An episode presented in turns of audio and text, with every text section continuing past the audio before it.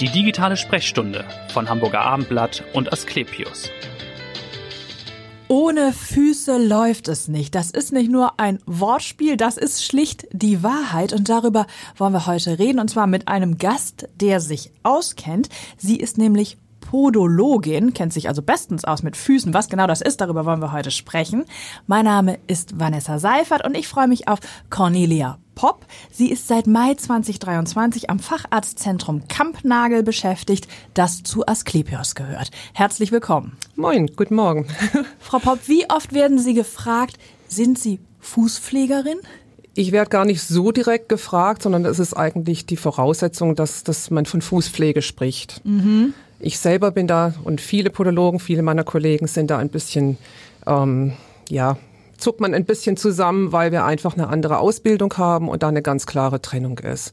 Bei und Fußpflege denkt man ja auch vielleicht an Pediküre, genau, Nagellack, genau, also die genau. kosmetische ja. Pflege. Also ich persönlich trenne es wirklich so, dass ich eigentlich meine Patienten dahin bringen möchte, dass sie selber ihre Füße pflegen und dass ich eine Fußversorgung mache vor Ort weil ich mir eben die Füße anschaue und gucke, ob irgendwelche Probleme da sind. Die Patienten berichten mir von Problemen, wenn sie Schmerzen haben, Beschwerden haben oder auch nicht.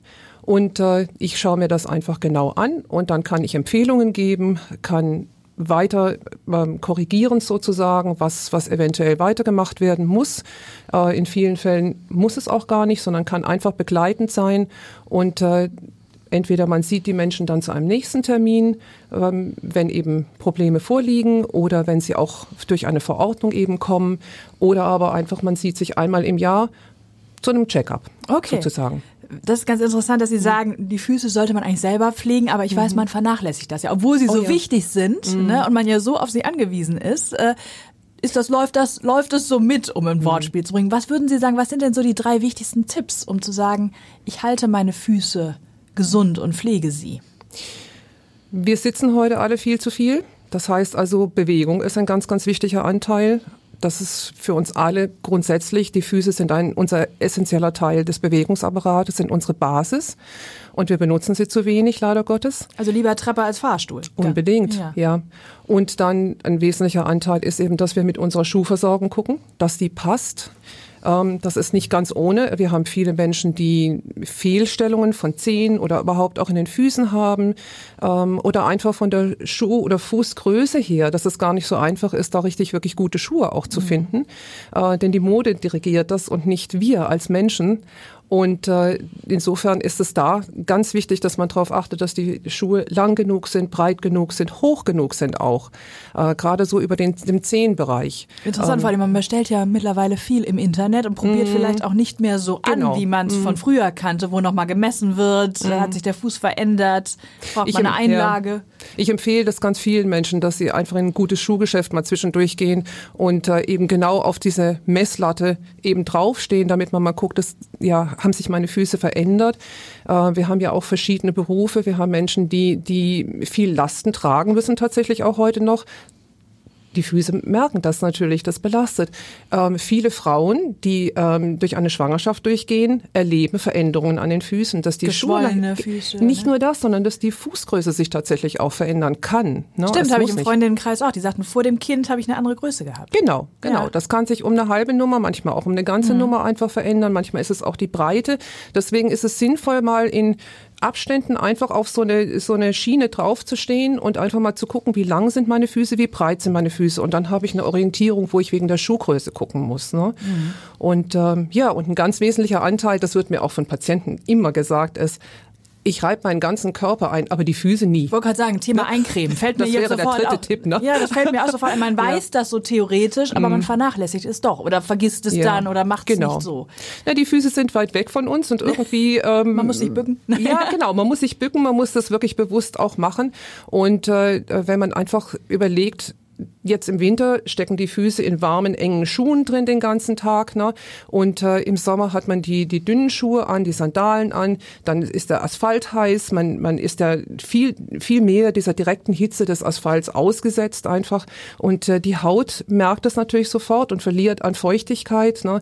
Dann zeigen sich sehr schnell einfach Risse, Trockenheit und so weiter. Und da kann man ganz einfach mit Einreiben unglaublich viel machen. Und jeden Tag ja. einreiben? Ja, das hängt so ein bisschen ab, was man so für eine Haut hat. Also mhm. manche, manche brauchen das dringend. Das hängt dann auch mitunter so mit Grunderkrankungen noch zusammen, mhm. ne, die, die einfach mit hineinspielen. Ähm, oder bei manchen Menschen reicht es auch, wenn die das alle paar Tage machen. Aber einfach, dass man so ein bisschen mehr ins Bewusstsein mit reinnimmt da unten ist noch was, was ja. ich echt brauche und was mich eigentlich durch den Rest meines Lebens tragen sollte. Und da sollte ich ein bisschen Pflege tatsächlich selber Mittlerweile gibt es ja auch diese wunderbaren Fußmasken. Die benutze ja. ich. die mhm. sehen jetzt nicht unbedingt schick aus, diese wie Handschuhe ja eigentlich, mhm. aber für die Füße, mhm. wo eben schon die Creme mit drin ist, ne? Genau muss man aber auch wieder ein bisschen aufpassen, weil wir eben Menschen haben, die nicht ein hundertprozentiges Empfinden in ihren Füßen haben ähm, oder die äh, allergisch reagieren, die Hautirritationen haben oder sowas, ne, dann in Richtung Neurodermitis oder oder einer Schuppenflechte, einer Psoriasis und sowas. Das ist nicht für jeden etwas. Da mhm. muss man immer selber auch ein bisschen drauf achten und kann man auch den Fachmann einfach fragen. Wollte ich das ist eine schöne Überleitung, einfach auch mal zu Ihnen kommen oder zu den mhm. Kolleginnen und Kollegen. Das ist eine gute Überleitung zu der Frage, wer kommt denn zu Ihnen zum Beispiel? Was ist so die typische Klientel vom Alter her? Was sind die Probleme? Also grundsätzlich sind wir Podologen für alle Menschen da. Ähm, das kann vom, wirklich vom Kleinkind sein, äh, das vielleicht eine Warze oder falsch geschnittene Nägel hat äh, und die Eltern einfach Hilfe suchen, äh, bis dahin, dass es eben ähm, die Menschen, die mitten im Leben stehen und einfach mal wissen wollen, so was ist denn eigentlich mit meinen Füßen oder hier drückt mich immer was. Manchmal ist es Sport äh, mit dem Sport in Verbindung gebracht, einfach, dass da Probleme auftauchen können.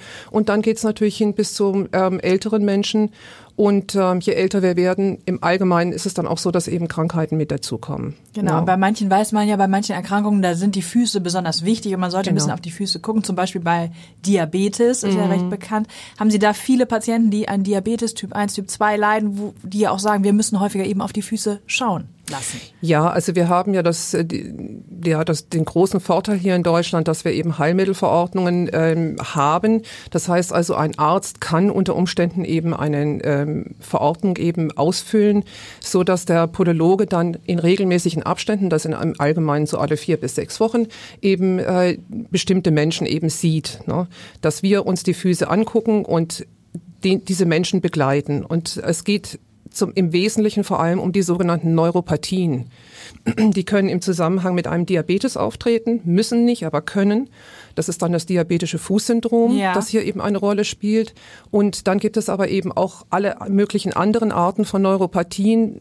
Die sind zum Teil jetzt auch mit äh, aufgenommen worden. Was sind das konkret, Neuropathien? Neuropathien sind, sind Empfindungsstörungen. Ja. Mhm. Das heißt aber nicht nur, dass die im Fuß auftreten. Die können, das kann auch in den Fingern, in den Händen und einfach am ganzen Körper. Ne? Es ist, wir sind ein ganzes Gebilde ja. und ich auch als Podologin gucke den ganzen Menschen an. Ja. Ne? Ich behandle die Füße, aber ich sehe den ganzen Menschen dahinter und auch die Krankheiten, die Medikamente, die, die mit hineinspielen mhm. können und so weiter. Dessen muss ich mir bewusst sein. Okay. Und ähm, ja, wenn der Mensch eben nicht mehr die volle Empfindung in den Füßen hat, nicht mehr äh, fühlen kann, ob jetzt da zum Beispiel eine Scherbe auf dem Boden liegt, dann kann er eben reintreten ja. und merkt das nicht. Und dann ja. haben wir ein Problem. Genau. Und wie würden Sie dann behandeln? Was ist Ihr Ansatz in so einem Moment dann? Also ich habe das immer wieder, dass eben Fremdkörper im Fuß sind und dann muss ich die natürlich entfernen. Ja. Ähm, und dann natürlich immer mit Absprache auch mit, mit zum Arzt verschicken, mhm. ne, dass es eben ganz klar ist, dass es eben von ärztlicher Seite auch, auch versorgt wird. Ne, ähm, und äh, dass der Mensch aber im Wesentlichen sich darüber bewusst ist. Okay. Ich spüre nichts und eigentlich sollte ich nicht mehr barfuß laufen. Ja, okay. Mhm. Ne, sollte ich eigentlich immer Schuhe tragen. Und wenn Sie sagten, auch schon kleine Kinder oder Eltern mit kleinen Kindern mhm. kommen, wenn Sie sagen, falsch geschnittene Nägel, ist das dann so, dass irgendwie ein eingewachsener Nagel Probleme macht oder was sind dann da die Beschwerden? Das ist bei den Kleinstkindern ja. meistens nicht der Fall, kann auch mal auftreten, ist aber, zumindest habe ich das bislang relativ selten gesehen. Aber dann im jugendlichen Alter spielen genau die einwachsenden Nägel auch nochmal eine ganz, ganz große Rolle. Ähm, das ist dann eben, wenn die Füße wachsen, wenn die, die ja, Schuhe nicht mehr so ganz passen, ähm, einfach ein Wachstumsschub kommt und dann sind sind die Schuhe vielleicht zu klein, dann drückt das vorne auf den Zeh oder hängt auch manchmal eben mit Sportarten zusammen, die die Jugendliche eben machen. Und ja, der eingewachsene Nagel ist eben auch noch ein großer Anteil unserer ähm, ähm, Tätigkeit. Wir haben sogenannte Nagelkorrekturspangen, mit denen wir arbeiten können und können da eben unseren Patienten auch einen ganz, ganz großen Teil helfen ja. ähm, und oftmals auch eine Operation vermeiden. das ist dann immer ein schöner Erfolg. Und mit Hallux würde man auch zu Ihnen kommen können? Ja, Hallux ist ist so eigentlich das, das, das Wort für den, den Großzehe. Es kommt auf die Stellung nämlich drauf an. Es ist der berühmte Hallux valgus, ne, genau. der eben so schräg steht.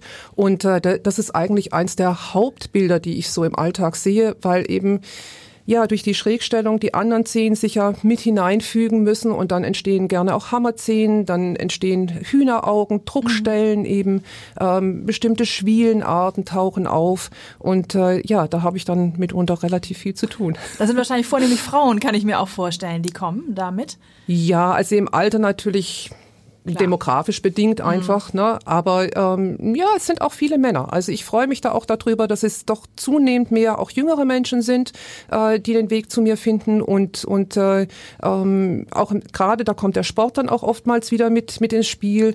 Ne? Wie wie belaste ich? Also ich frage die Menschen am Anfang immer gleich so, was machen sie beruflich? Ja und was machen sie als Sport, so dass ich eine Ahnung habe, so wie werden die Füße belastet. Mhm. Und daraus kann ich so ein bisschen dann im Zusammenhang mit der Fußstellung, die sich dann mir eben zeigt, äh, kann ich dann so ein bisschen eben beratend tätig sein, ähm, äh, auf, auf was dann der Einzelne achten sollte. Ne?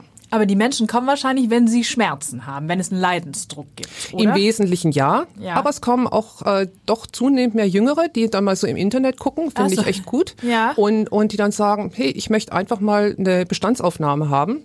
Ähm, so, wie sehen meine Füße aus? Auf was muss ich achten? Gibt es irgendwas, was ich tun kann oder was ich vermeiden sollte? Und das finde ich richtig cool. Das ist also, ja ein präventiver Ansatz. Ja, also total. Und ja. das Prävention ist ein wesentlicher Anteil, auch im Zusammenhang mit den Grunderkrankungen, ne, ist ja ein wesentlicher wesentlicher Anteil äh, meines Berufsfeldes, äh, dass wir eben verhindern, dass größere Probleme entstehen. Ne? Jetzt vielleicht eine laienhaft naive Frage. Ist es eigentlich unangenehm, mit den Füßen anderer Menschen zu arbeiten, sich das anzuschauen? Das finde ich eine schwierige Frage. Also ich persönlich habe natürlich keine Probleme, mhm. sonst hätte ich den Beruf vermutlich nicht ergriffen. Ähm, ich selber kann mir zum Beispiel es schwieriger vorstellen, Zahnärztin zu sein. Ich finde es einen tollen Beruf, aber bei anderen Menschen in den Mund reinzugucken ja. und damit umzugehen, ist jetzt für mich so ein bisschen eine Hemmschwelle. Ne? Ja. Ähm, was ich dann häufiger mal erlebe und das leider Gottes auch bei jüngeren Menschen, dass sie ihre Füße nicht mögen, dass sie mhm. selber ihre Füße nicht mögen und wirklich auch sagen, ich hasse meine Füße. Ja. Und da bin ich dann sehr stark darum bemüht, bemüht, eigentlich dann ähm, auch so ein bisschen ja zu betonen, wie wichtig die Füße doch für uns sind. Ne? Und äh, dass ich da sozusagen eine Brücke zu den Menschen zu seinen Füßen baue. Ja, verstehe, ja, ja. Ne?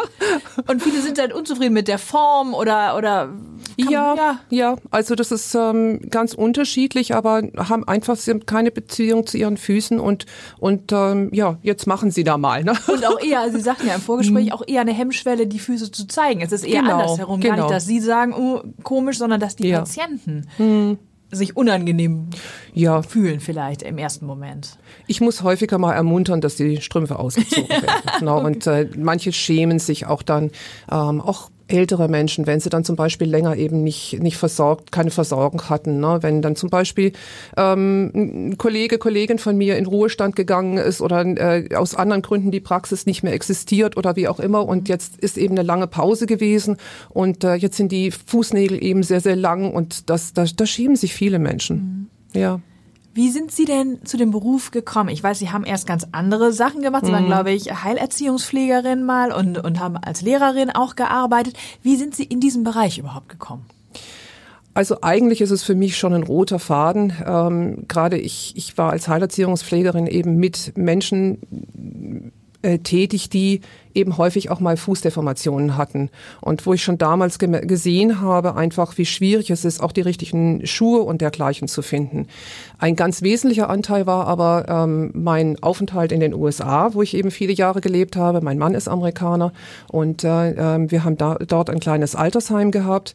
Und äh, ich habe unsere alten Menschen regelmäßig zu einem sogenannten Podiatrist genommen. Das ist eben das Ideal für mich sozusagen. Ja. Ähm, in, in den USA, im englischsprachigen Raum, also auch in England, äh, sind das keine, keine Podologen in, wie, wie bei uns hier in Deutschland, sondern äh, das sind Ärzte, die eben das Fachgebiet des Fußes haben und die können ah. eben alles an den Füßen machen bis zum Sprunggelenk. Ja. Das heißt eben auch ähm, dann Operationen vornehmen und äh, aber machen genau den, dieselbe Arbeit wie ich auch. Ne? Mhm. Ne?